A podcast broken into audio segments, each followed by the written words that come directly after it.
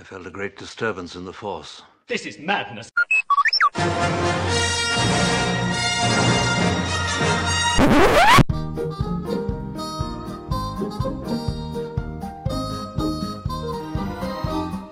Hola, bienvenido a una edición especial del podcast de magiadisney.com, el programa en español dedicado a los parques Disney. Mi nombre es Oscar y una vez más seré tu guía en este viaje virtual.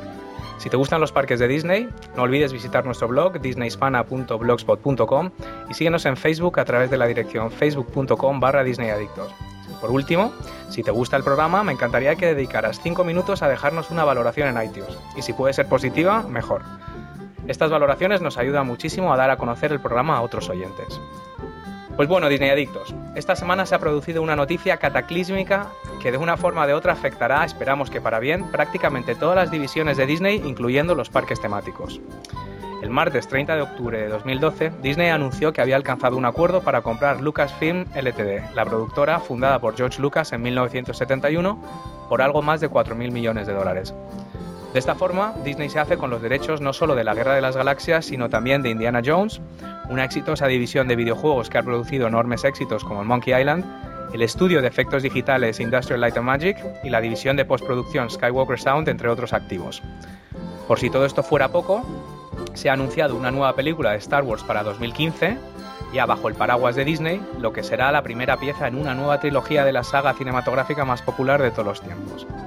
Así que hoy, por primera vez en la historia del podcast de Magia Disney, tenemos dos invitados a la vez, que si la tecnología nos lo permite, nos ayudarán a comprender los orígenes de esta operación, el impacto que puede tener en los parques de Disney y si puede considerarse como algo positivo o negativo.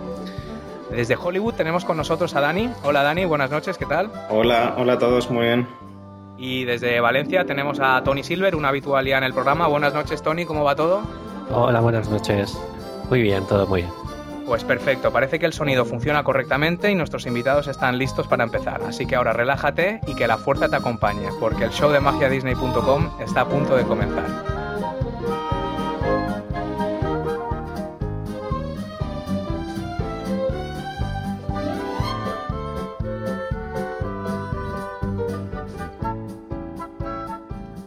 Bueno, Disney Adictos, pues el programa de hoy, como os comentaba, es eh, bastante especial. Bueno, especial yo creo que es, nunca hemos hecho dos programas tan seguidos, pero yo creo que la ocasión lo merece. Eh, básicamente, mm, la semana pasada, el martes, eh, el día antes de Halloween, eh, se produce un anuncio por parte de Disney en el que anuncia que va a comprar Lucasfilm por concretamente 4.050 millones de dólares. Lo de los 50 parece un poco absurdo después de los 4.000 millones, pero ahí está. El pago se va a hacer 50-50, la mitad en acciones y la mitad en efectivo. La operación representa aproximadamente el 4 o el 5% del valor total de Disney en bolsa y se trata de la cuarta mayor compra de Disney en toda su historia, después de eh, ABC, que compró en el 95, Pixar en el 2006 y luego Marvel en el 2009.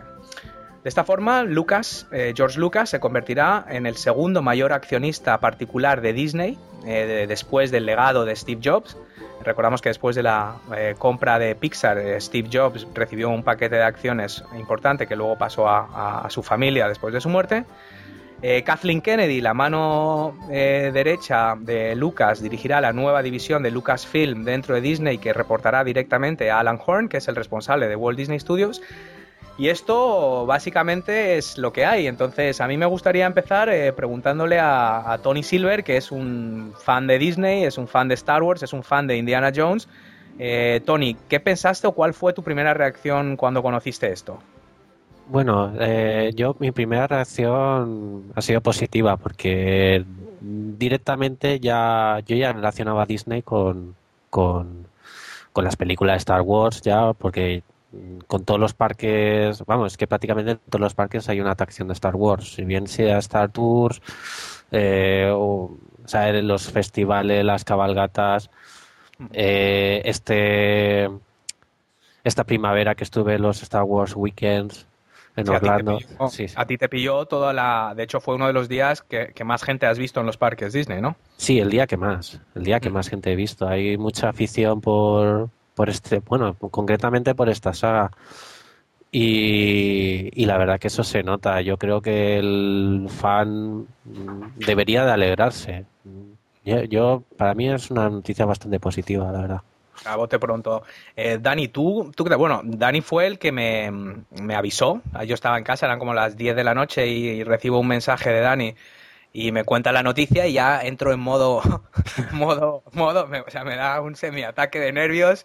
Eh, mando a los niños corriendo a la cama, mi mujer a la cama, todo el mundo a la cama y me pongo y lo primero que hago es escribir un, un post que publicamos esa misma noche. Yo creo que fuimos de los primeros medios españoles en hacer un análisis un poco en profundidad de, lo que había sucedido. Y Dani, ¿tú cómo, cómo, lo viste desde ahí? Hubo mucho revuelo ahí. Dani trabaja en, Hollywood, está metido en la industria del, cine de pleno. ¿Y cómo fue un poco la reacción ahí? Pues sí, no, al principio casi que parecía una broma de, Halloween o algo así, porque era, no sé, o sea, como que no, no se esperaba para nada.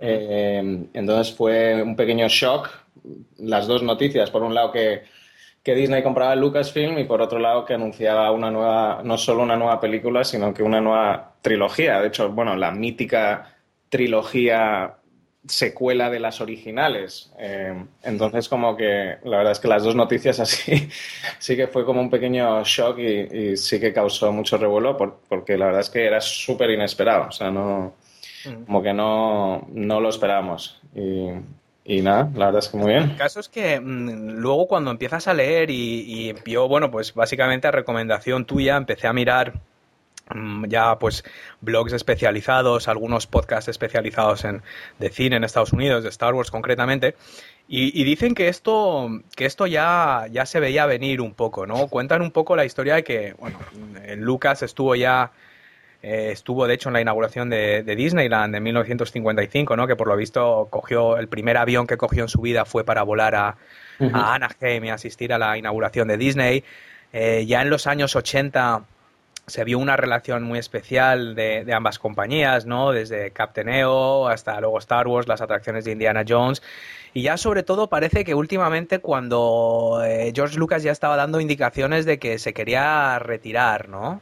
Sí, lo que, sí, lo que pasa es que daba indicaciones de que se quería retirar, pero por otro lado, siempre que se le preguntaba si habría más películas de Star Wars, decía que, que no, que nunca, que la película, o sea, como que la saga ya acabó y ya no habría más y, dijo incluso específicamente no a la posibilidad de que otros cineastas hiciesen películas de, la Guerra de las Galaxias. Entonces, em, pues la verdad, eh, sí que en ese sentido fue un shock. Pero por otro lado, eh, como que sí que tenía lógica, porque el momento en el que Kathleen Kennedy, que es una de las productoras más importantes y más reconocidas y más activas de Hollywood, deja su trabajo, deja su, compañía, que es una de las productoras más exitosas eh, que hay aquí en Hollywood, y se va a trabajar con George Lucas como que eso sí que fue rarísimo, ¿no? O sea, ¿por qué una productora con tanto nombre, con tanto prestigio, eh, iba a dejar de producir cine para irse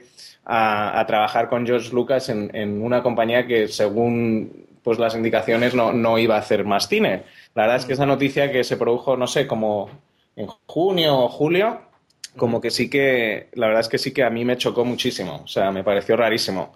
Yo creo que ahí sí que a lo mejor alguno podía pensar que eso era una indicación de que se estaba cociendo algo en Lucasfilm. Pero, pero bueno, la verdad es que aún así tampoco, pues no sé, era un poco raro, pero tampoco, como que tampoco lo, yo lo pensé mucho, pero cuando lo anunciaron, como que así en retrospectiva, esa decisión de Kathleen Kennedy como que sí que tiene más lógica. Oye, Dani, una, una pregunta. ¿Se sabe algo sobre si de esta nueva película eh, va a tener algo de mando George Lucas, aunque no la dirija personalmente? Pues yo por lo que me he podido enterar es eh, George Lucas mm, desde muy desde el principio tenía como pequeños outlines, eh, pequeñas anotaciones de, de, qué podría ser una trilogía 7, 8 y 9. El famoso cuaderno amarillo, ¿no? Sí, el cuaderno amarillo que por lo visto, o sea, es a lo mejor más detallado de lo que nos podríamos creer. Eh, o sea, creíamos que a lo mejor tenía alguna idea y lo típico, pero como que como que pues nunca le dedico mucho tiempo, pero, pero ahora por lo que yo he podido investigar y por lo que me he enterado, como que sí que parece que tenía unas ideas bastante concretas y, y le ha pasado toda esa información a Kathleen Kennedy. Eh, de hecho, en, el anuncio de compra eh, Disney dice que, también lo que está comprando en los 4. no sé, 0,4 billones de dólares es eh, un, story treatment y como unos puntos, una historia bastante detallada de, a dónde va a ir la, siguiente trilogía, iniciado eso por, por Lucas, esas ideas. O sea, que una especie de consultor creativo, eh, con ideas originales, parece que sí que Lucas va a tener ese, Hombre, aquí lo que, lo, que, lo que se ha oído sobre todo es que Lucas seguirá en un rol más o menos de asesor, de consultor externo, mm pero un poco que las riendas, o sea, ya no va a tener la última palabra. A mí una de las cosas que me ha sorprendido de, todo esto, de leer un poco los detalles de la compañía, es que Lucasfilm era 100% de George Lucas. O sea, se sabía que era una empresa privada, o sea, que no cotiza en bolsa, pero lo que sorprende es que haya mantenido esto desde, no sé, porque lleva desde 1971, me parece. 30, mm. 40 años ya, 35, 37 años que lleva la compañía sin, sin dar ni una sola acción, ¿no? Entonces sorprende porque, claro, esto es gente que ha trabajado con él eh, durante muchos años. Mm, Lucasfilm ha ganado, ha generado muchísimo dinero, entonces sorprende que gente como Kathleen Kennedy otra gente que ha estado en Industrial Light and Magic, en todo esto, hayan trabajado por un sueldo, por muy bueno que sea ese sueldo, pero claro, eh, aquí donde se gana dinero es teniendo esas participaciones, ¿no? No sé de qué forma alguien aparte de George Lucas ha ganado dinero aquí en Lucasfilm durante los últimos 30 años.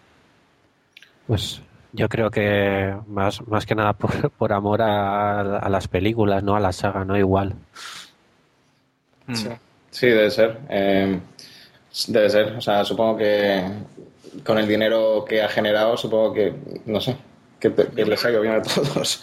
Una cosa que decía Lucas en, bueno, en las, en las conferencias de prensa que salieron informando un poco de todo esto, eh, fue una cosa que se ha repetido mucho y es prácticamente lo que ha salido en todas las noticias. Es decir, que, que Lucas, en sus propias palabras, él estaba convencido que él quería, tenía el deseo de que, de que la saga de la Guerra de las Galaxias, de que el universo que él había creado, eh, sobreviviera más allá de, de, su muerte, digamos, ¿no? Que tuviera vida propia más allá y que él consideraba que la única forma de hacer esto era ceder el testigo a una nueva generación de creadores mm, mientras él estuviera vivo, ¿no? O sea, no a diferencia de un Apple, eh, a lo mejor cuando se muere alguien repentinamente o cuando se murió el propio Walt Disney, que yo creo que aquí hay muchísimos paralelismos con, con estas empresas de gente creativa, mm, como sucedió con Walt Disney cuando murió, no había un sucesor la compañía estuvo dando tumbos durante 20, 30 años y estuvo a punto de la quiebra, estuvo a punto de ser comprada y troceada, o sea, los parques a lo mejor los hubiera comprado Universal, eh, la productora la hubiera comprado Paramount. Eh, y, Disney estuvo dando tumbos durante mucho tiempo, ¿no? Entonces parece ser, mm, yo creo que entre esa, esa, esa idea de decir, oye, aquí a George Lucas, pasado mañana, eh, le atropella un autobús y esto se hunde. Entonces yo no sé si es como que él ha tenido, yo creo que una mezcla de eso y, no, no, nos engañemos, las últimas películas de Star Wars no han tenido eh, la aclamación popular absoluta que tuvo la primera trilogía, ¿no? Eh, en cuanto a crítica, pero en cuanto, a, en cuanto a dinero han recaudado más, o sea...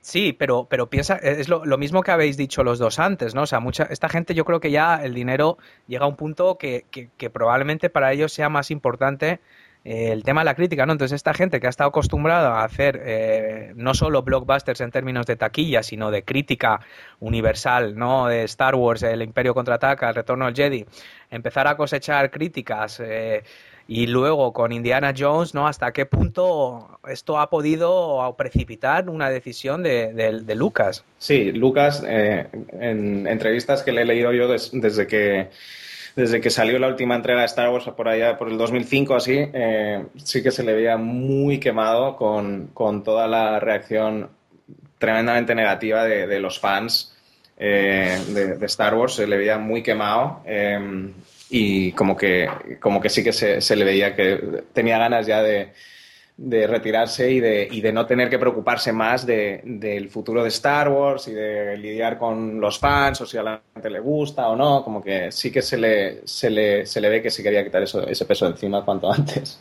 Mm.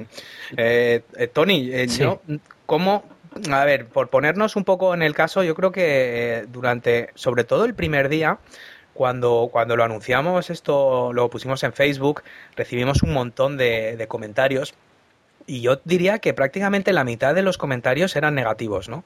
Eh, yo creo que muchos de los fans de Disney, ya fans, que yo creo que la gente que nos sigue, pues es sobre todo gente más adulta, eh, gente que tiene un interés un poco más allá de dar vueltas en Dumbo, ¿no? Como yo creo que se ha demostrado un poco en Facebook, el tipo de artículos que escribimos, el tipo de gente que escucha los podcasts, ¿no? Es gente adulta con un tipo de interés más profundo y que también son en muchos casos fans de Star Wars, fans del Señor de los Anillos. Eh, y la reacción inicial en Facebook luego se ha ido calmando porque varios días después hicimos una encuesta y ya la cosa estaba bastante más nivelada, incluso más gente estaba a favor, pero yo ya no sé si es porque la gente que estaba en contra estaba tan, tan, tan deshecha que ya ni se molestó en votar, ¿no? Pero tú, tú cómo percibes, cómo crees tú, Tony, que, puede salir mal esto? Bueno, Yo creo que lo positivo lo vemos todos, pero ¿cómo puede salir esto mal?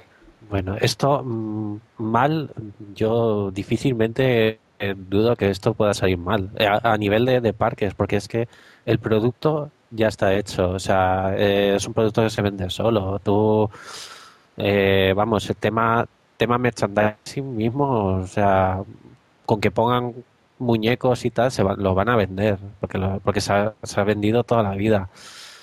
A mí me gustaría que hiciesen algo en los parques, o sea, totalmente. Que a mí una, me, encanta la zona de la zona de Disney Hollywood Studios, la zona de Star Wars. Bueno, la zona, que es simplemente hay un está el, el robot este, los árboles así como de los Ewoks y y la atracción no tiene nada más, pero, pero es que hasta sería interesante ver, algo así, ¿no? Pero yo lo que creo, esto, igual la gente también está un poco quemada con el tema, con lo de Avatar, ¿no? Que eso es la, otra parte, ¿no? Sí. Pero es que la, la competencia es muy dura hoy en día, ¿sabes? Y más, más si se juega con el handicap de, de cuál se benefician compañías como Universal, Warner Bros., ¿sabes? Eh, Disney tiene el producto, y eso es indiscutible. Pueden sacar eh, atracciones de la sirenita y ganar un millón de visitantes al año. Eso, eso es así. Pero, la, gente lo va, la, gente, la gente lo va a seguir viendo, ¿no? Pero claro, yo la, preocupación, y entrando ya un poquito más de lleno en los parques, que en el fondo es un poco el, el tema central de, de nuestro programa, Claro, yo, yo tengo aquí la lista y tenemos, bueno, tenemos Star Tours en prácticamente todos los parques de Disney. Tenemos la atracción de Indiana Jones en, en Disneyland. Tenemos el Indiana Jones Stunt Show este en los Disney Hollywood Studios. Tenemos los Star Wars Weekends. Es decir, mm, realmente hay una presencia ya bastante considerable para tratarse de, de, una franquicia que hasta ahora ha estado licenciada, ¿no?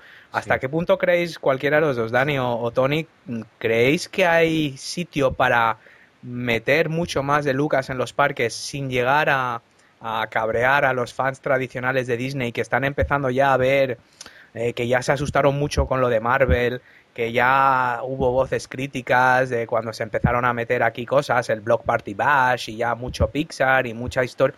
¿Hasta qué punto creéis que hay sitio para meter mucho más de, Star Wars o de, o de, Indiana Jones o cómo se puede hacer esto? Pues yo, yo creo que, que a diferencia de, de Marvel o incluso Pixar, eh, Lucas y, la Guerra de las Galaxias, incluso Indiana Jones, como que, llevan muchos años ya en los parques, ¿no? O sea, la primera atracción de Star Tours yo creo que la abren que en los 80 o por ahí, ¿no? En el 85 el 86, o sea, como que ya tiene, tiene este, este feeling de, que, de que está ligado a Disney, de, en, cierta, en cierta manera, de una manera clásica. Eh, no es como que ahora estamos intentando meter Avatar en un parque, que sí que es, un poco como, bueno, como que no acaba de pegar, eh, no sabían ni dónde meterlo, ¿no? Tenían que meterlo en el Animal Kingdom porque a lo mejor ahí pues tiene más lógica, ¿no? O sea, Star Wars yo, yo creo que, que, ya es parte de Disney, lleva 20 años, es un poco como los Muppets, que es otra compañía de la que no hemos hablado mucho, pero, pero otra compañía que compró Disney y, ahí está, y, yo creo que, bueno, que, a todos los fans de Disney les encanta los Muppets y, la presencia de los Muppets en los parques. Y bueno, este último verano, cuando estrenaron la nueva de Star Tours, eh, bueno, la gente estaba encantada, o sea, la atracción desbordada, eh, eh, no sé, tuvo muchísimo éxito. Entonces yo creo que, que los fans de Disney, no sé, a lo mejor me equivoco, pero yo creo que, sí que lo ven como parte ya de la historia de Disney casi, ¿no? Eh, la presencia de Star Wars en los parques. Mm, pero también se ve natural porque es una cosa que se ha limitado mm, básicamente, por lo menos en Orlando, a los Hollywood Studios, que es un parque que también tiene relación con el mundo del cine. Entonces, claro, ahí prácticamente cualquier cosa que meta relacionada con el mundo del cine eh, no hay ningún problema porque en el fondo es el mundo, es un parque dedicado al cine, ¿no? Pero fijaros, claro, yo lo que yo llamo una, una pixarización de los parques, ¿no? Eh, fijaros, en Magic Kingdom tenemos el La Floor Comedy Club de, de, Monsters Inc., ¿no? En Epcot, The Seas with Nemo and Friends, Turtle Talk with Crush. En los Hollywood Studios, Pixar Place, Toy Story Mania. En Animal Kingdom tenemos el musical de, de Nemo.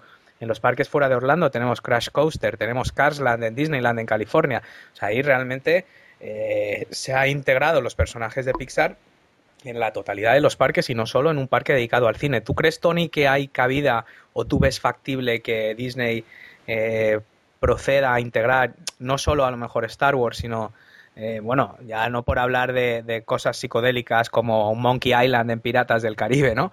Pero, pero ¿hasta qué punto ves tú que Disney puede tomar ese paso de, eh, claro, se hablaba mucho de una hipotética forma de rehacer Tomorrowland dándole un toque Star Wars, ¿no? Eh, no lo sé. ¿Tú, ¿Tú crees que esto puede ir más allá de los Hollywood Studios? Hombre, mm, yo creo que su lugar, su lugar es los Hollywood Studios. Claramente no, no creo yo que, del parque original se tenga que vamos a la zona de Tomorrowland está muy bien como está, es vieja, pero pero bueno, es que eh, lo que hablamos siempre, ¿no? Que tiene ese, ese toque de Disney, que eso no se puede cambiar. Yo incluso eh, iría más allá y, y, y, en un hipotético caso de, un parque exclusivamente para, para este tipo de cosas, para, para Star Wars, para, para Avatar, no para Pixar, porque Pixar, sinceramente, a los niños hoy en día les hablas de Disney y lo relacionan con Pixar, no lo relacionan con, con Merlín el encantador, ¿sabes? o sea, y, y, yo lo yo lo vería así, vería pues pues eso, pues a lo mejor una pues igual eh, en los Hollywood, eh, los Hollywood Studios, igual la, zona de, de, las calles estas de, de, de, Nueva York y tal, que sí que está muy bien, que es para hacerte cuatro fotos, pero en realidad es para hacerte cuatro fotos y luego ya ni, ni las pisas.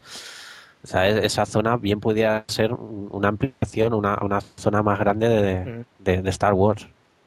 Dani, ¿tú esto cómo lo ves? ¿Tú... Bueno, eh, yo, yo, es que os estoy oyendo hablar y, y, como estáis hablando sobre todo Disney World, eh, los, no sé, a mí me choca un poco porque estoy más acostumbrado a Disneyland, al de mm. aquí de California, y aquí la atracción de Star Wars está en Tomorrowland. O sea, según entras a Tomorrowland, lo primero que te encuentras es la atracción de Star Wars. Y luego, en París, en París también, me parece. ¿no? París también. Sí, según vas a Adventureland, pues te, te encuentras primero con Indiana Jones y luego con Piratas del Caribe. O sea, aquí supongo que, que, hombre, claro, es más pequeño el parque, ¿no? Pero como que aquí sí que está más integrado eh, ambas marcas con, con, lo más clásico de Disney.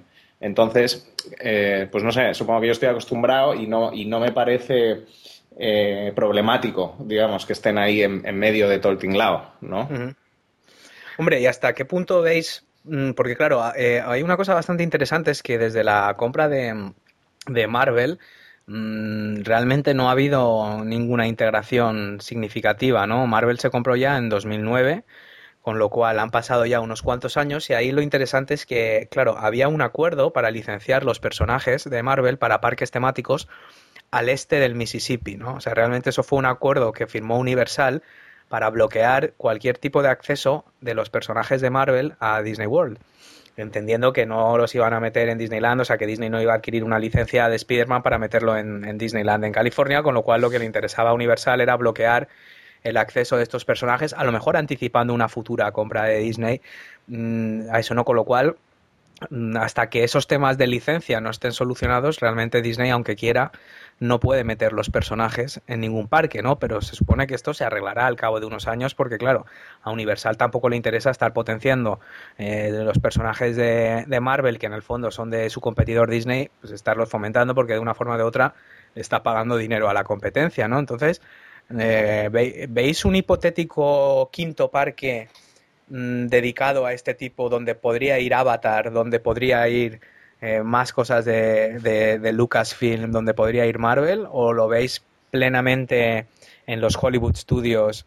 Eh, porque claro, es que va a quedar todo un poco difuminado, porque ahora si Avatar va a Animal Kingdom, Y este parque va a tener una influencia de Lucas que ya con los Star Wars Weekends y todos estos eventos, pues ya empieza a ser bastante sonado. Claro, ¿qué haces luego con Marvel en los parques? Claro, es que de, de Marvel, sinceramente, me sorprende incluso más que, que el tema de Star Wars, porque Marvel, eh, vamos, o sea, es que la Universal tiene todas las atracciones, o la gran mayoría de, de Marvel, ¿no? Entonces, digamos como que no sé, no sé qué es lo que se puede hacer ahí. Yo no veo, yo, a mí me gusta, claro, cuantos más parques hay, mejor, ¿no? Más, más cosas para ver, ¿no? Pero yo no, no creo que hagan más parques. Yo lo que creo es que eh, o, amplían zonas o optimizan. Mm. Hombre, lo que sería interesante es ver eh, una, la atracción de Indiana Jones de California eh, que aparte de ese recorrido, sabemos que ya Disney, ya lo hemos comentado alguna vez en el podcast, el recorrido de Indiana Jones lo replicaron para Dinosaur en Animal Kingdom, con lo cual, en principio, técnicamente no debería de haber demasiada dificultad en traerse una atracción de este estilo eh, a, otros parques Disney, ¿no? En, París también hay un Indiana Jones, ¿verdad? En París sí, una montaña rusa, la verdad que muy pobre, pero bueno. Mm. Pues hombre, no sería descabellado pensar, por ejemplo, en los Hollywood Studios, el Backlot Tour, que ya se le está dando por muerto desde hace bastantes años. Eh, claro, también tendríamos una posibilidad de, meter a lo mejor algo más de personajes de Lucasfilm en la parte del, Great Movie Ride, que también es otra atracción que, se va hablando ya desde hace tiempo que, puede reformarse, ¿no? Eh, vosotros así a bote pronto, ¿qué veis? Si tuvierais que, mm, entre lo que os gustaría ver y así alguna apuesta que podamos hacer aquí, ¿cómo, ¿qué se os ocurre? Pues, ¿Dónde creéis que van a ir? Yo creo que, no van a construir un parque nuevo, al menos no en el futuro próximo. Y yo creo que sí, que van, que por ejemplo eso del Backlot Tour es una buena idea. De hecho, por esa zona eh, está, está esa tienda que hicieron, ¿no? De la salida de Star Tours, que la decoraron como si fuese un pueblo, ¿no? De, de, Star Wars. Eh, entonces, pues yo creo que sí podrían a lo mejor por esa zona expandir un poco y crear una zona así temática de, Star Wars. Eh, Hombre, lo de Lights Motors Action tampoco tiene un éxito, o sea, no parece que sea una cosa demasiado duradera tampoco, o sea, que sitio habría. Sí, y en, yo había oído que a lo mejor en el parque de Shanghái, ¿no? Que, están más ahora mismo eh, intentando promocionar, pues que a lo mejor ahí hacían algo más. Sí, sí, yo, yo lo veo también como, como Dani, yo lo veo como una ampliación de zona.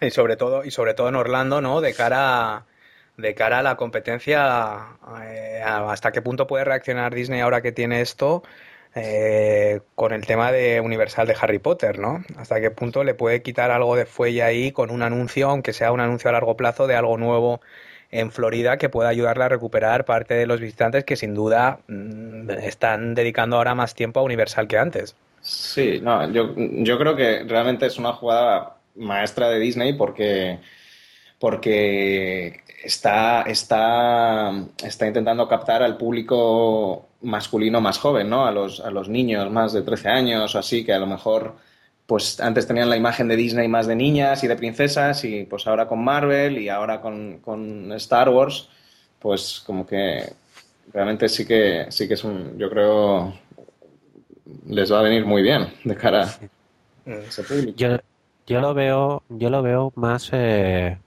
por el tema de que eh, Star Wars realmente es un eh, para Star Wars no ha pasado el tiempo. Star Wars son fans hay fans de desde 40 años hasta hasta niños, ¿sabes? Hoy en día. Y, yo creo que es eh, la compra de, de Lucasfilm, mm, digamos que tampoco rompe con esa con ese concepto de Disney, ¿no? De, las atracciones tanto para niños como para adultos, ¿no? Yo creo que, que es una buena es una buena adquisición, una, una nueva zona creativa donde ellos pueden expandirse un poco. Mm. Oye, ¿y veis alguna oportunidad interesante? Porque aquí, claro, yo ya, yo ya he empezado a leer a gente que se le empieza a ir ya también un poco la, cabeza a decir, oye, eh, Blue Sky Thinking de este de, oye, hipotéticamente, ¿qué se podría hacer? Y estamos hablando mucho de atracciones y, shows y este tipo de cosas, pero claro, ya por pedir, a quien no le gustaría ver la cantina, la, famosa cantina del Moss Eisley, eh, como restaurante temático en los Hollywood Studios, ¿no? Porque, claro, mm, todas las comidas con personajes, eh, todos los desayunos con personajes están muy basados para un público eh, infantil y sobre todo Disney durante los últimos años y se ha visto con la compra de Marvel y con distintas iniciativas que se han hecho, Disney está haciendo un claro esfuerzo en los últimos años en, en llegar a un público masculino, ¿no?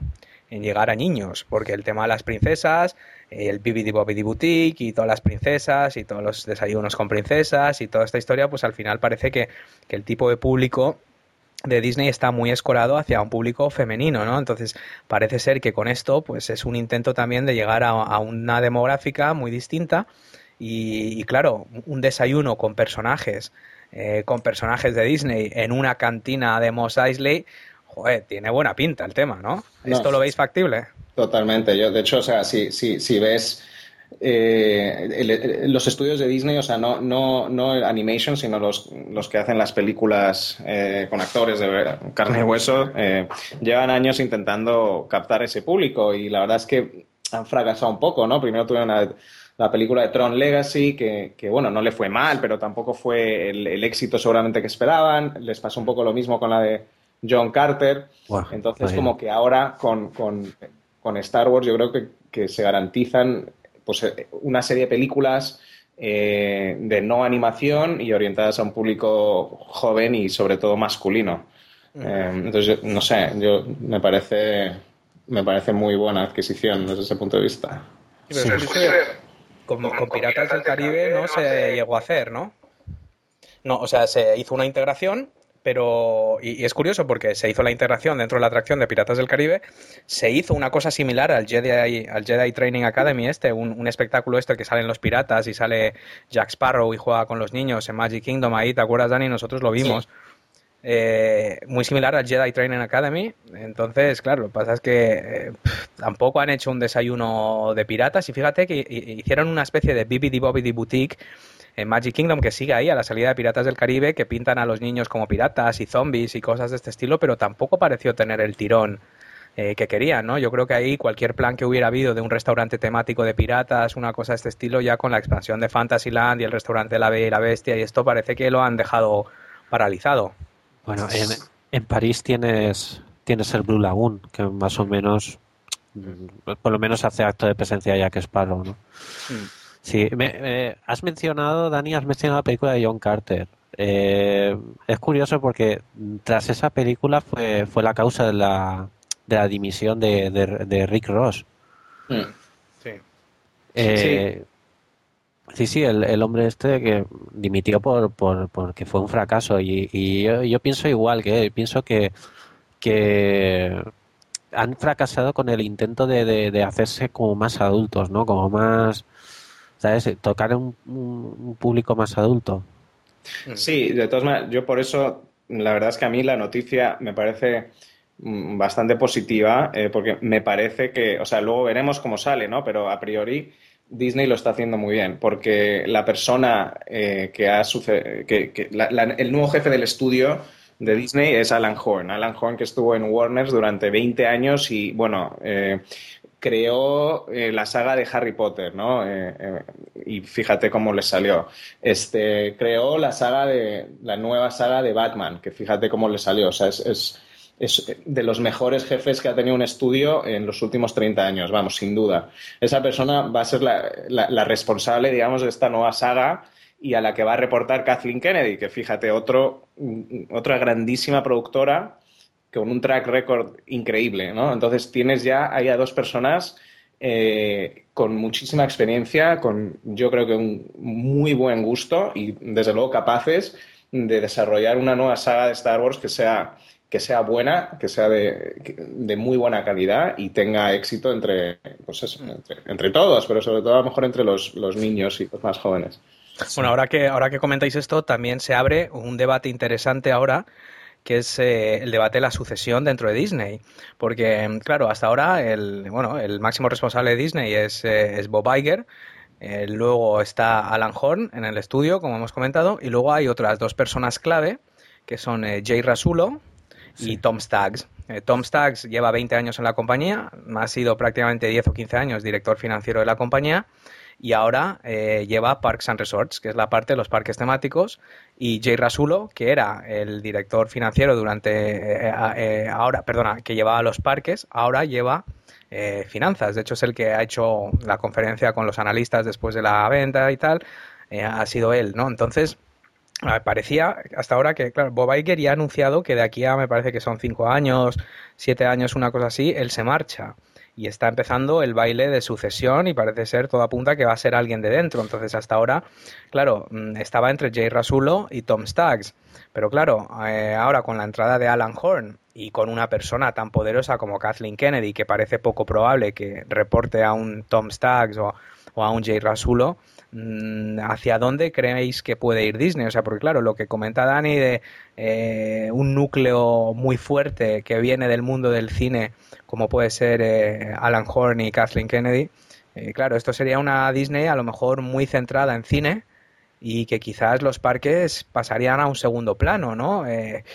¿Cómo lo veis? ¿Veis que estas personas, o sea, si Disney adquiere esa dirección más, más de estudio, ¿Pueden los parques pasar a un segundo plano? O... Yo creo que no. Yo, yo, yo la verdad es que no, no, no, lo veo. O sea, el, la parte del estudio es obviamente muy importante, pero por desgracia yo creo que, que el, profit que da Disney es, es, bastante pequeño. O sea, el valor del estudio de Disney es más eh, por los personajes y por, por, digamos, lo que puede aportar a las otras divisiones. Entonces a mí me extrañaría mucho que acabase liderando Disney alguien que es, digamos, que ha centrado toda su carrera exclusivamente en cine, yo creo. Sin embargo, con Kathleen Kennedy ahí dentro, parece ser que si empiezan a sacar películas justo de aquí a dos o tres años de Star Wars y se convierte eso en el núcleo de la compañía, la verdad es que, claro, sería muy difícil tener a esta persona en un tercer nivel, ¿no? Pero, pero ¿cuánto? O sea, aun, si hacen la, la nueva trilogía y es de mucho éxito, ¿Qué, porcentaje puede ser eso de lo que, de lo que genera los parques? Es, muy pequeño, ¿no? Los parques y los hoteles de Disney, o sea, que genera como 10 veces o más, ¿no? Lo que Aquí lo, previsible sería que Alan Horn acabará sucediendo a, Bob Iger y que Kathleen Kennedy se quedará como directora del estudio. En cuyo caso, lo normal es que Tom Staggs y Jay Rasulo se irían y se quedarían los parques huérfanos de dirección de dos personas que han estado más de 20 años en la compañía, ¿no? Pero bueno, esto habrá, habrá que verlo, ¿no? Entonces vamos a ver, hemos estado hablando mucho de la parte de cine, de la parte de, mm, parques. Sin embargo, no hemos mencionado que, claro, aquí hay, hay, muchas, muchas otras cosas, ¿no? Eh, por ejemplo, el, tema de...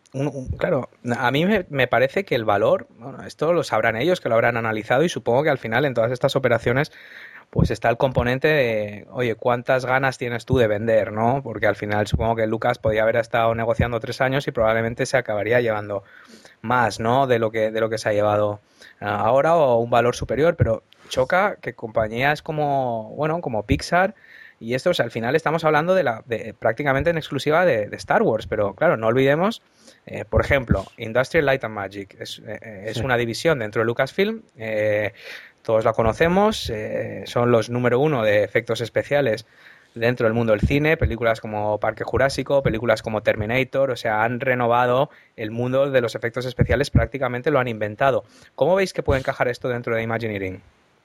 Pues... Eh, Tony, tú, por ejemplo. Vamos, eh, genial. O sea, más...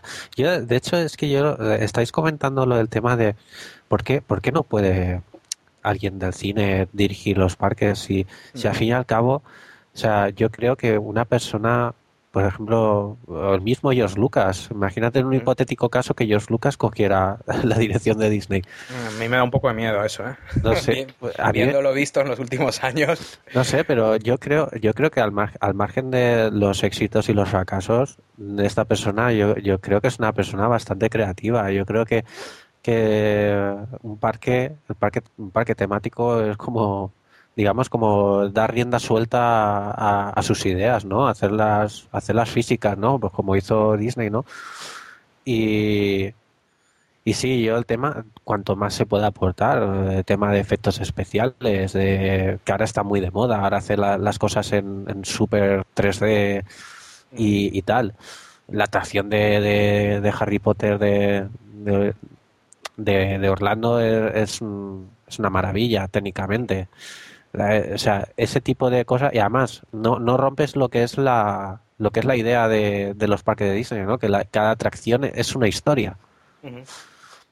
Yo tengo, eh, eh, Dani, una curiosidad, porque claro, hablando de esto de Industrial Light and Magic y de Imagineering, claro, Industrial Light and Magic siempre ha sido una compañía que ha trabajado eh, para terceros, ¿no? Mm, sí. Es una compañía que ha trabajado, hombre, en sus propias, las propias películas de Lucasfilm, Indiana Jones, en, Star Wars, de hecho se creó para Star Wars, pero ha vivido y la fama le ha venido de, de, crear para otros estudios y para otras empresas, ¿no? ¿Hasta qué punto ahora otras empresas pueden estar recelosas de, de, trabajar con una compañía, de innovar, porque en el fondo esto son cosas que valen, cuestan mucho dinero, ¿no? Son inversiones muy elevadas para hacer unos efectos especiales para una película de un Warner o de, o de quien sea, mm, sabiendo que luego realmente todo ese know-how se va a quedar en Disney, que en el fondo va a ser su principal competidor dentro del mundo del cine, ¿no? O sea, ¿qué, qué futuro cabe esperar de un Industrial Light and Magic? Pues eh, Bob Iger lo mencionó bastante específicamente en, su, en la conferencia y, dijo que, vamos, que, no van a tocar nada de cómo funciona ILM y, y yo como que me lo creo. O sea, no, no creo que Disney quiera meterse en el negocio de, de efectos especiales a terceros en el cine. Entonces, no sé, mi impresión es que van a dejar que siga funcionando como funciona hasta ahora tiene obviamente muchísima, muchísimo prestigio esa compañía y, yo creo que seguirá operando como, como, hasta ahora. ¿no? No, no creo necesariamente que, que en fin, que, otros estudios o otras productoras eh, le pueda dar recelo que sea una compañía de Disney necesariamente. y, en el tema, Tony, tú eres bastante fan de, videojuegos también, ¿no? Entiendo que tú videojuegos, bueno, mira, dos semanas antes de este anuncio eh, me compré el Monkey Island para el para iPad, que es, está genial, la edición clásica, y estoy jugando con los niños que están emocionados y de paso oye, aprenden inglés porque el juego está, todas las voces y todo está en inglés y están alucinados. Y yo, vamos, eh, totalmente obsesionado con el juego. O sea, yo hacía, no sé, 20 años que no jugaba y ha sido cogerlo otra vez y es que no, no pasa de moda. es impresionante. Entonces tienen ahí una serie de activos que es como, es como un bonus, ¿no? Porque aquí solo se habla, se habla de Star Wars y de los personajes de Star Wars en los parques, pero, ¿y, qué pasa? Y todo ese universo de videojuegos de Lucasfilm, eh, de, de ¿no? Todos los juegos de Indiana Jones, el, el eh, Atlantis, Fate of Atlantis, el Monkey Island, el Curse of Monkey Island, el Loom, eh, todos estos juegos, eh, ¿qué cabida puede tener? ¿Cómo puede encajar esto dentro de Disney? Bueno, personalmente, mm. personalmente, a mí, vamos, o sea, si yo un día viese ah, yo que sé, a Guy Brass Trepwood ahí, mm. ¿sabes? Que es el, personaje Monkey Island, ¿no? Mm. A mí me encantaría. Claro, digo personalmente porque yo, claro, conozco los videojuegos. Comentar, para que la gente, la gente que no lo sepa, los, los videojuegos de LucasArts están considerados como de culto. Sí. o sea, son videojuegos de culto. Sí, eh, eh, yo creo que, por otro lado, eso era un poco el problema de la división de LucasArts de, de juegos, ¿no? Que que tuvo esa, esa, época en la que creó pues clásico tras clásico de videojuego, pero a lo mejor hacía, hacía algún tiempo que no, que no creaban así juegos mm, tan populares, ¿no? Mm. sí, durante los últimos años prácticamente todos los juegos eran licencias de Lego Claro. Eh, Star Wars, Lego Star Wars, Lego Star Wars no sé qué, Clone Wars Star Wars, y es cierto que desde hace mucho tiempo no, eh, no han hecho nada. Fíjate, en, para iPad mm, yo estuve buscando y tienen los dos de Monkey Island y me parece que poca cosa más. A mí de todas maneras me parece irónico que mm, a mí, yo soy fanático también de Monkey Island y la verdad es que cuando vi las películas de Piratas del Caribe a mí no me recordaban a la atracción, más bien me recordaban al juego de Monkey Island pero hasta puntos ya casi sospechosos, ¿verdad? Sí, sí que es verdad, ¿eh? Sí, que sí bueno, yo me acuerdo que a mí me lo contó Dani y, es, es, tremendo, ¿no? De hecho, Dani, tú, tú habías hablado, eh, tú conocías a un tío de Imagineering, ¿no? Que, que había, de hecho, venía de LucasArts, ¿no? Y estaba ahora llevando todo el tema de móviles y temas interactivos en... Sí, yo hablé con, no me acuerdo cómo se llamaba, pero fue el, el, responsable de Curse of Monkey Island. O sea, no, no, que no, él no lo creó, ¿no? El creador era eh, otra persona, pero bueno, él, él, creó el tercer juego, toda la historia, todo el desarrollo, y luego se fue a trabajar para, para Imagineering. Y curiosamente... Y es, el que ha hecho todo esto del Kim Possible y toda esta historia, ¿no? Sí, se dedica a la parte interactiva, a juegos interactivos dentro del parque, el Kim mm. Possible y todas, todas estas cosas. Pero sí que hubo durante un tiempo una película de Monkey Island que está en, desarrollo. O sea, había bocetos y había cosas y, sí que es muy sospechoso cómo se, cómo se parece es, película. Es que es muy parecida, sobre todo la cuál es la de la del la de los zombies, bueno, no, la de la curandera esta, la de vudú y todo esto. Sí, sí, sí, sí, que es verdad, sí. Es que es que es clavado, es clavado. Pues bueno, pues ahí tenemos esto de videojuegos. Yo luego hay, hay otro tema. Mm, se rumorea mucho que, que, de hecho ya hay un guion, eh, de hecho hay como 50 o 60 horas de, guiones para una serie de televisión de live action, eh, o sea, no aparte de la serie animada de, Star Wars, ¿no? de, que hay ahora, Mm, la posibilidad de que Disney relance a través de probablemente ABC, de su cadena de, televisión, mm, una serie para competir ahora en el mercado de las series, ¿no? Algo quizás más para adultos, un, un remake de Star Trek, de este estilo de cosas, una serie semanal eh, y parece ser que esto va a ser a lo mejor de las primeras cosas que se anuncian, ¿no? No sé, Dani, tú qué has oído de esto. Eh, pues yo, yo lo que había oído de eso es que efectivamente eh, hay un montón de guiones, pues sí, creo que como 50 guiones o algo así para una serie que creo que se llama Star Wars Underworld o algo así, que la idea era pues hacer una versión un poco más adulta de. Star Wars, ¿no? De, digamos, como los lados oscuros de la galaxia. pero parece ser que el problema es que que sería demasiado caro, o sea, que, no, que todavía no había manera de hacer esos capítulos eh, de una manera que fuese rentable, ¿no? Económicamente por la cantidad de efectos. Entonces, pues parece que ahí está un poco estancado. Eh, pero bueno, ahora con, con, Disney, no sé, vamos a ver. Eh, Disney va a empezar ahora con la serie de Marvel. Entonces, pues supongo que dependerá un poco de cómo les vaya con esa serie, a lo mejor, si, si luego quieren invertir en Star Wars. Con respecto a esto, mm, tengo entendido que hay algunos aspectos farragosos de, de los derechos, ¿no? Tanto para Star Wars con Fox eh, y para Indiana Jones con Paramount, ¿no? Porque al final, pues claro, una compañía como Lucas eh, claro, ellos tenían la producción, pero no tenían los canales de, distribución que puede tener Disney, ¿no? Ahí la ventaja que tiene Disney es que aparte de tener una de las mayores cadenas de televisión, eh, que es ABC, tiene sus canales, tiene su Disney Channel, tiene el nuevo canal Disney XD, que lo han sacado también con, eh, con muchísimas expectativas. Pero claro, Lucasfilm al final vivía de crear estas cosas y de, dependía de terceros para, para lo que es la emisión y la distribución de, de esto, ¿no? Entonces, claro, parte de estos negocios al final lo que implican eh, es una cesión de derechos sobre, sobre las películas, sobre los personajes en algunos casos. ¿Cómo está el tema, Dani? Yo no sé, o sea, Disney puede coger y hacer una película de Indiana Jones ahora si le da la gana, o coger y meter a un clip de Star Wars en los parques, eh, hacer una fiesta y proyectar Star Wars, la, hacer una maratón de la trilogía en los Universal en, los Hollywood Studios o, no puede hacer lo que quiera? Hay, hay, una clara distinción entre las dos sagas, las de Star Wars y las de Indiana Jones. Eh, Star Wars, la primera original del 77, pues los derechos lo tienen a perpetuidad Fox, que fue pues la que financió esa película y la distribuyó y todo eso. Y el resto de las películas de Star Wars, y es donde pues George Lucas realmente fue una persona increíblemente visionaria, un poco como Walt Disney, ¿no? Arriesgó todo. Eh, porque su obsesión era pues, ser el único dueño de, sus personajes y sus películas. O sea, no quería que Fox fuese dueño de, Star Wars. Entonces, eh, desde el Imperio contraataca hasta la última película de Star Wars que se estrenó en el 2005, las financió él personalmente de su bolsillo entonces, todas esas películas, él es dueño de ellas. Eh, Fox todavía tiene derecho a distribuirlas hasta el 2020, pero esas películas son de Lucas, bueno, ahora ya de Disney, todo eso es de Disney. Disney puede hacer lo que quiera con, la Guerra de las Galaxias, a excepción de la original original que seguirá siendo de Fox. De ahí está el problema con, que por qué no ha salido ninguna edición especial con todas las, con las seis de, de, Star Wars, ¿no? Parece que el problema era, era esa primera. Bueno, ahora sí que han salido con las seis. Ah, porque, claro, todas eran de Fox. Entonces, Fox, o sea, Fox era dueña de la primera, pero bueno, tenía los derechos de distribución en DVD y Blu-ray de todas. Y lo seguirá teniendo hasta el 2020. Ahora el problema es si Disney quiere sacar una, caja de Blu-rays. Eh, pues, pues va a tenerse que poner de, acuerdo con, Fox, porque Fox tiene los derechos de distribuir.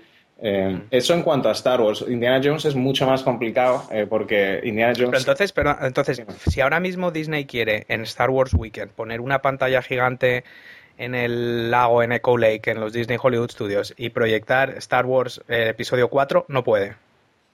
Pues mm, no, o sea, a lo mejor sí puede, pero tiene, que, tiene que ponerse de acuerdo con Fox, porque esa película es de Fox. ¿Y con Indiana Jones? Con Indiana Jones es, lo que te decía, es más complicado porque esa película, esas, esas cuatro películas no las financió Lucas. Ahí Lucas eh, es un poco más como el caso de Star Wars original. O sea, él obviamente fue su idea y, y, sus personajes, pues a lo mejor no sé si él será dueño hasta cierto punto, pero esas películas son todas de Paramount. Entonces, en la conferencia de prensa hablaron mucho de que, de que toda esta compra se basaba casi, casi exclusivamente en el valor de Star Wars. O sea, compran también Indiana Jones, pero ahí sí que ya legalmente es muy complicado. Eh, un poco lo mismo que, pasó con Spider-Man, que cuando Disney compra Marvel, los derechos de Spider-Man siguen siendo de Sony. Por eso las películas de Spider-Man no son de Marvel ni de Disney, son de Sony, porque Sony en su día compró los derechos de Spider-Man. En fin, eso es un lío. Y esto, y este tipo de líos los tenemos gracias a gente como tú. sí. Bueno, oye, y a mí me gustaría preguntarle, Tony, ¿tú eres muy coleccionista de esto de, muñecos y de, este tipo de, productos? Porque te voy a decir una cosa. Yo ayer estuve en, una cosa aquí en, Madrid, que se celebra el primer, el primer sábado de cada mes, mm. que es una feria del juguete antiguo y de coleccionistas. Y como ya no sé qué hacer con los niños por las mañanas, pues me los llevé a esto a las 10 de la mañana en un sitio por aquí perdido y impresionante. Ah, espectacular. Un polideportivo entero lleno de mesas y todo el mundo vendiendo desde, pero G.I. Joe's desde los, de los años 80, clics de Famóvil, Madelman, Scalestric, pero de lo que más había era Star Wars.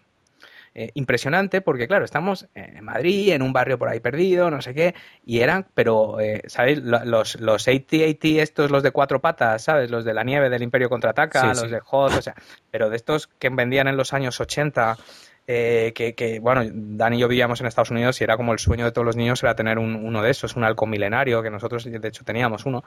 Y, y entonces el merchandising de esto es espectacular.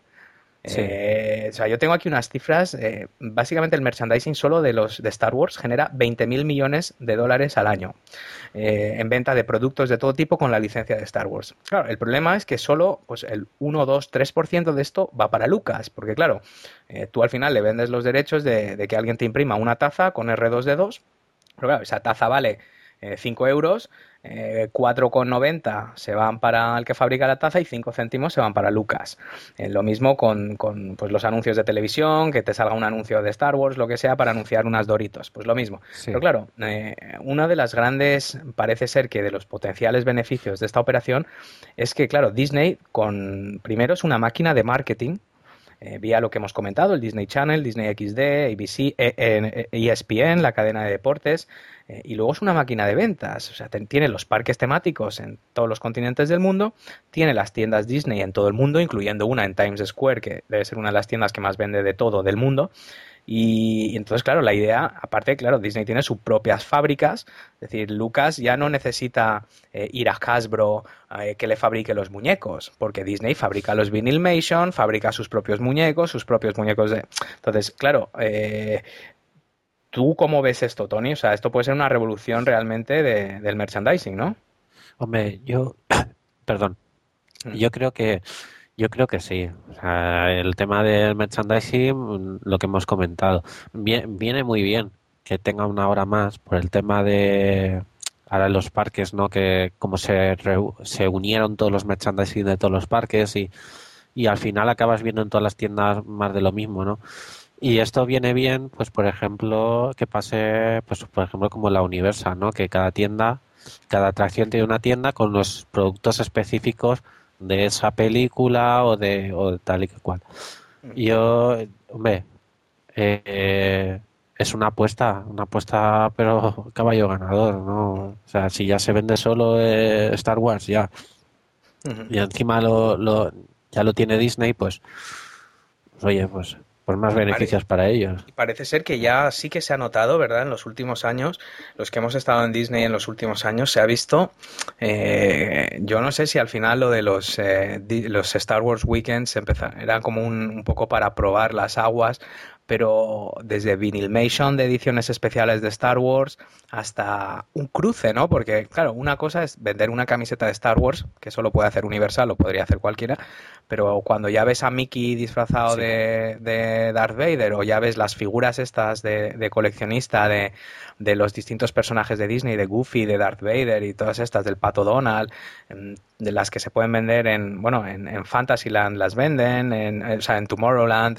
en los Hollywood Studios, realmente ya hubo un cruce de personajes muy significativo, ¿no? Sí, de hecho, eh, de hecho hay, hay muchos niños con sombreros de Indiana Jones por Disney Hollywood Studios, o sea, que ya eso ya ya pues sí, ya, ya, ya lo van vendiendo. Y sí, obviamente una camiseta de, de Mickey Mouse, que creo que vi por ahí, Mickey Mouse con la...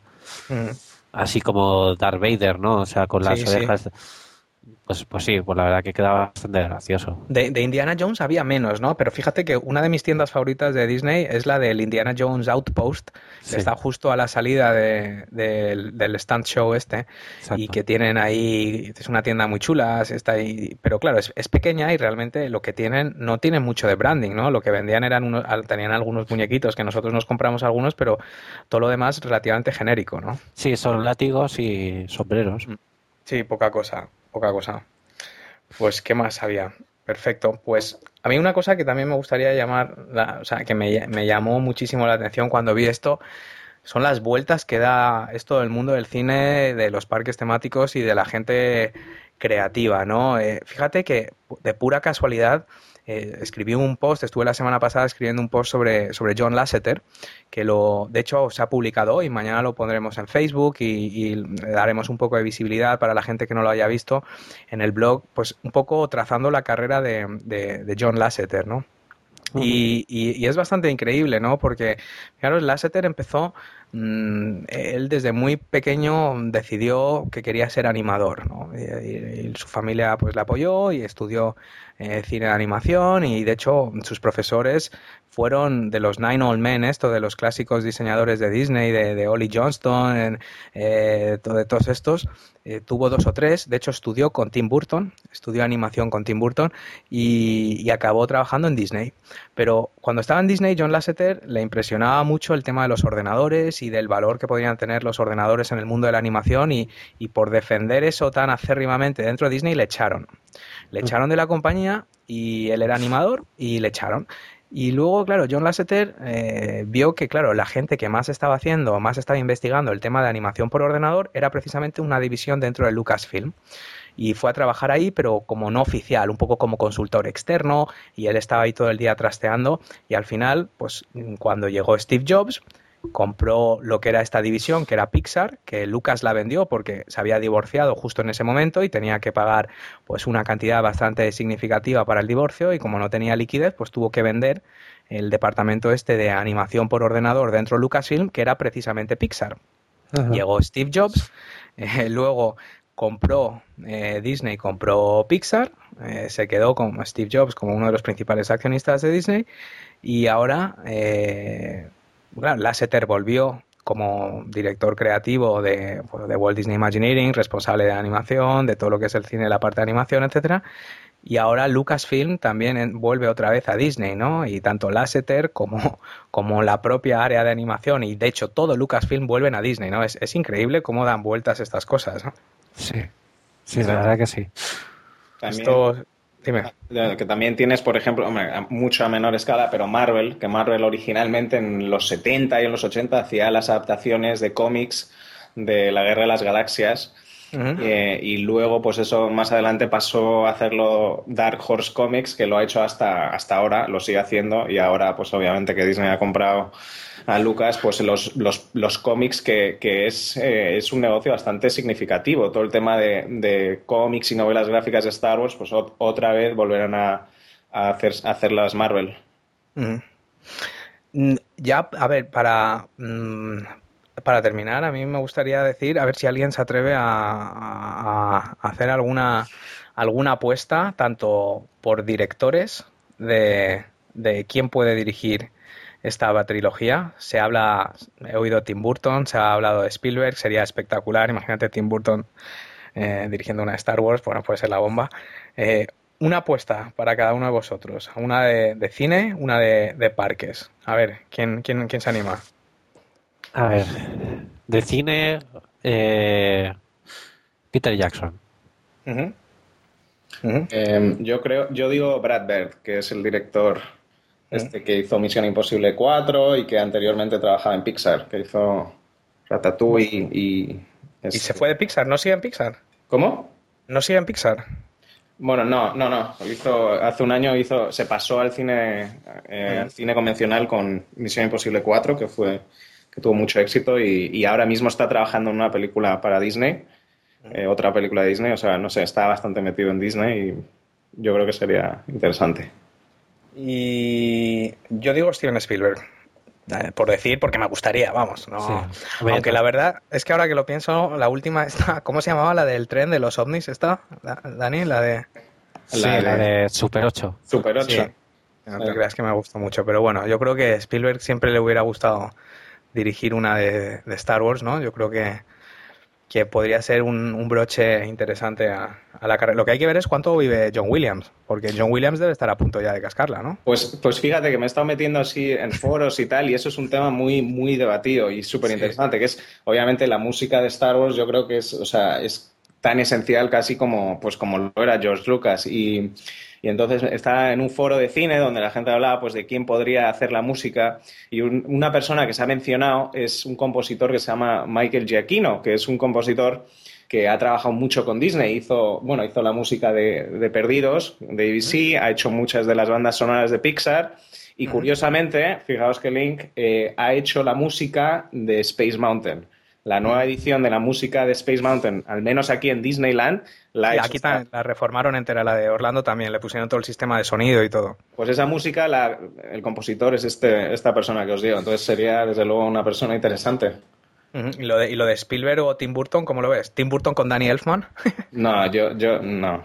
no, no, no, lo veo, o sea, me parece que no, no creo que, que vayan a por un director con un sello, digamos que tan personal como, lo, como es Tim Burton, y por otro lado, creo, creo que van a ir a por un director que sea un poco más joven, que tenga un poco más de hambre que, digamos, un Spielberg, que yo creo, pues como que ya le interesa a lo mejor hacer otro tipo de cine, pero no, nunca se sabe. Oye, ¿y, eh, Disney quedó muy contento con Piratas del Caribe al final? ¿O eh, cómo con los directores? Eh, ¿Esto quién fue? ¿Bruckheimer o...?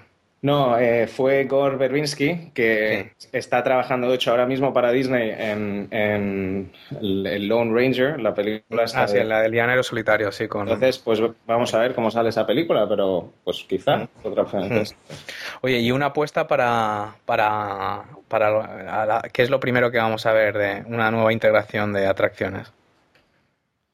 Pues, mira, una atracción bien pudiera ser eh, un recorrido, aunque sea también un poco simulador, pero podía, podía implementarse el tema del brazo mecánico y podía ser, por ejemplo, el, el recorrido submarino este de, de Binks.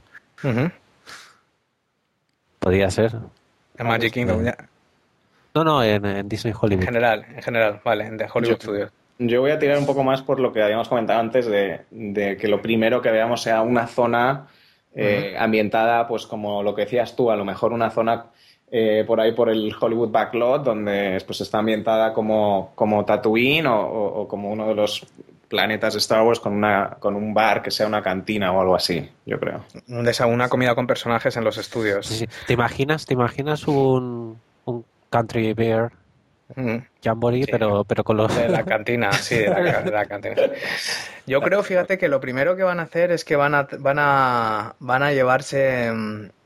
Yo creo que van a llevarse Indiana Jones a Orlando.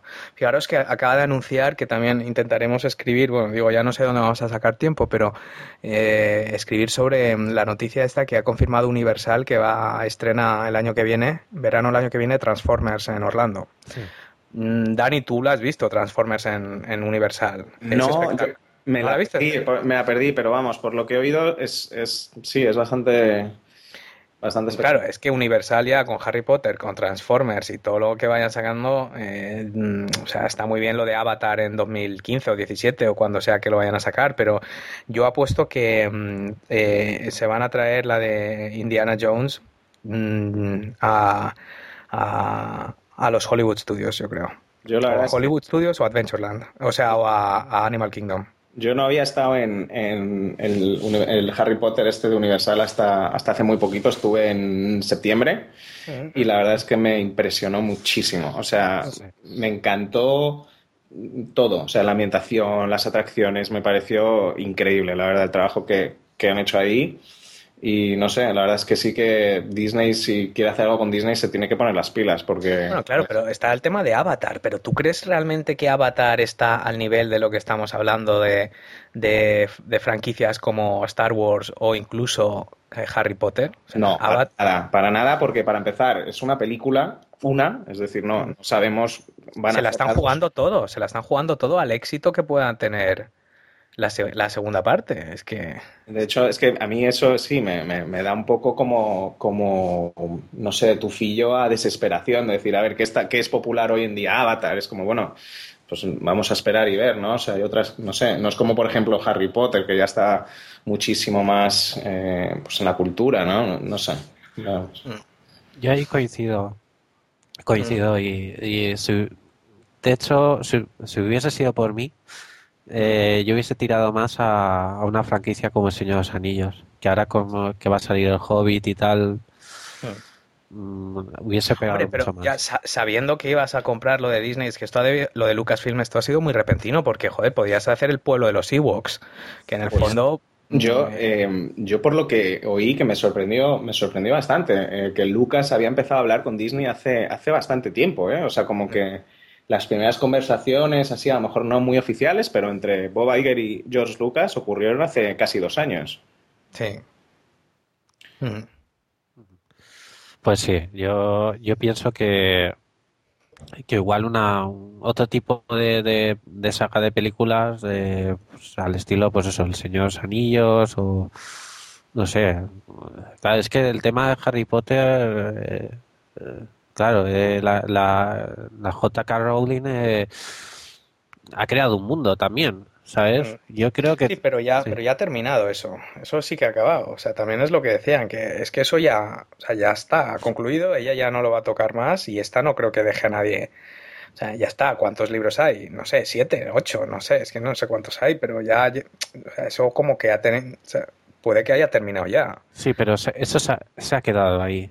Sí. Y sí, hay, hay, hay, hay fans y hay, hay gente que, que lo Pero sigue si no se va, pero si no se va renovando cada X tiempo, o sea, ¿cuánto tiempo puede durar? O sea, una cosa así, o sea.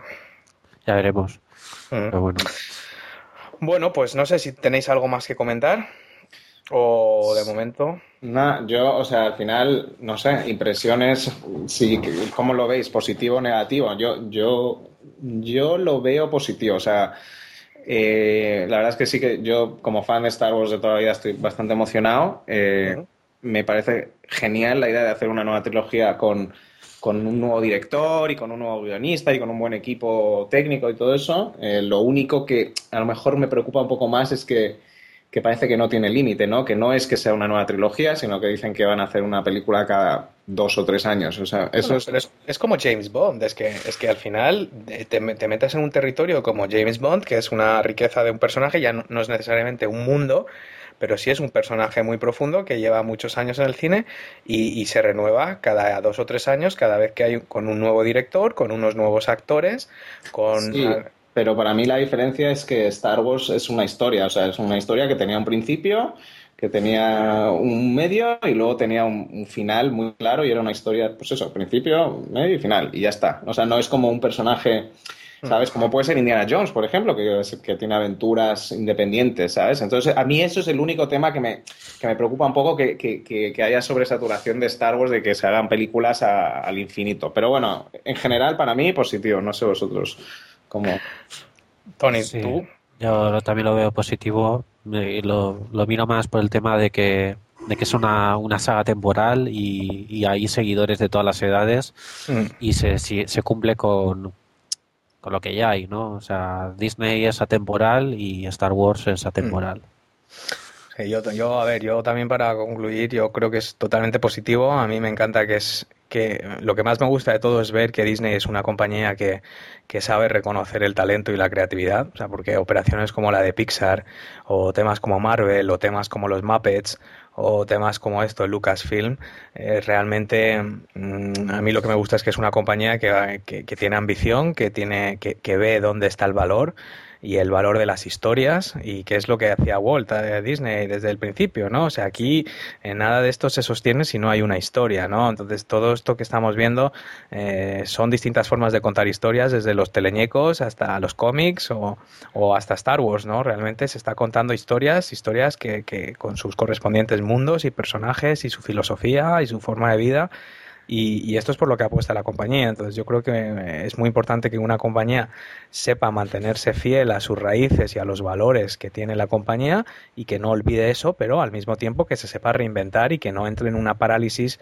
como cuando se murió Walt Disney, que estuvo la compañía al borde de, la quiebra. ¿no? Entonces a mí, mientras que la compañía siga innovando sin perder de vista eh, por qué están haciendo todo esto y que cuando lo integren todo no, no, se olviden de cuál es el objetivo fundamental de por qué se está haciendo este tipo de cosas, a mí me parece sensacional.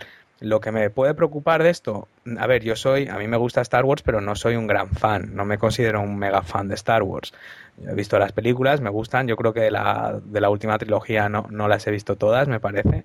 Eh, he visto trozos alguna vez que la han puesto, pero no, no, no me he sentado a verlas todas, digamos, seguidas. Eh, y lo, para mí el principal punto negativo es, eh, bueno, desde el propio anuncio y lo que comentaba Dani, que lo dejaron claramente. O sea, aquí básicamente lo que se está comprando es Star Wars. Entonces, hombre, a mí lo que me da pena son todos los otros activos. Probablemente yo me considero más fan de Indiana Jones que de Star Wars me, gusta más.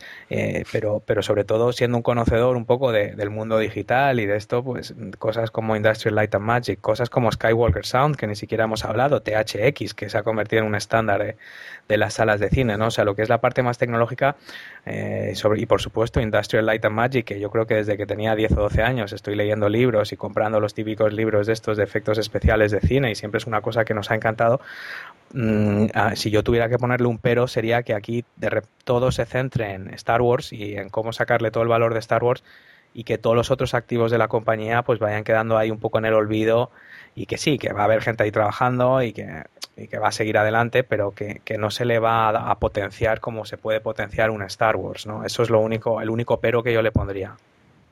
Sí, puede ser. Mm. Luego también los videojuegos.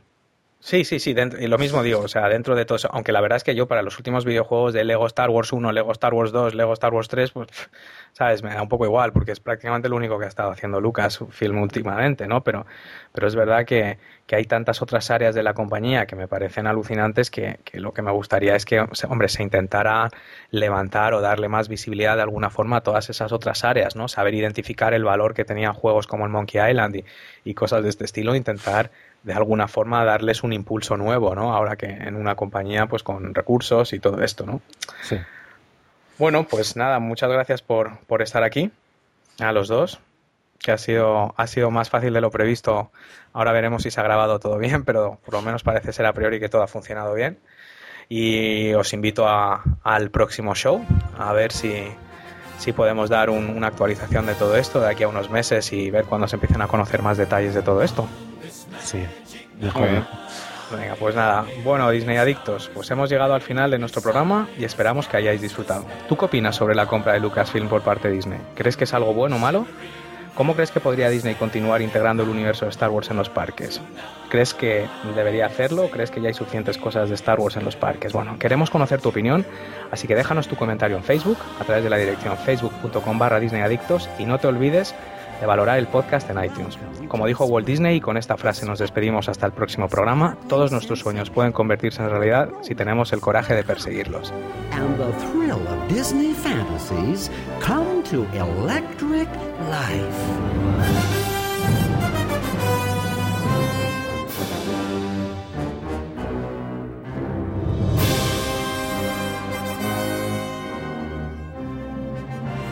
And now the Magic Kingdom proudly presents in a million points of musical.